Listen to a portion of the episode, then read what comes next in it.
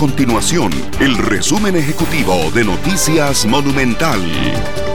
Hola, mi nombre es Fernando Muñoz y estas son las informaciones más importantes del día en Noticias Monumental. El movimiento Despierta Costa Rica realizará una vigilia frente a la casa del presidente Carlos Alvarado ubicada en Santa Ana este viernes a partir de las 8 de la mañana y hasta tener alguna respuesta para los comerciantes y trabajadores afectados económicamente por la pandemia. El vocero del movimiento, Adrián Gutiérrez, indicó que la manifestación es pacífica y que pedirán soluciones ya que pronto el gobierno aplicará un nuevo cierre comercial.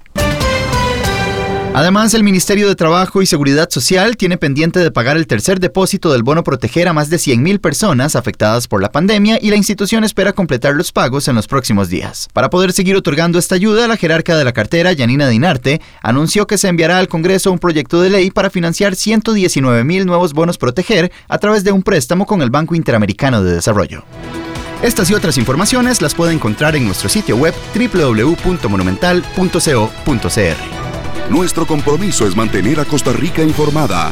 Esto fue el resumen ejecutivo de Noticias Monumental.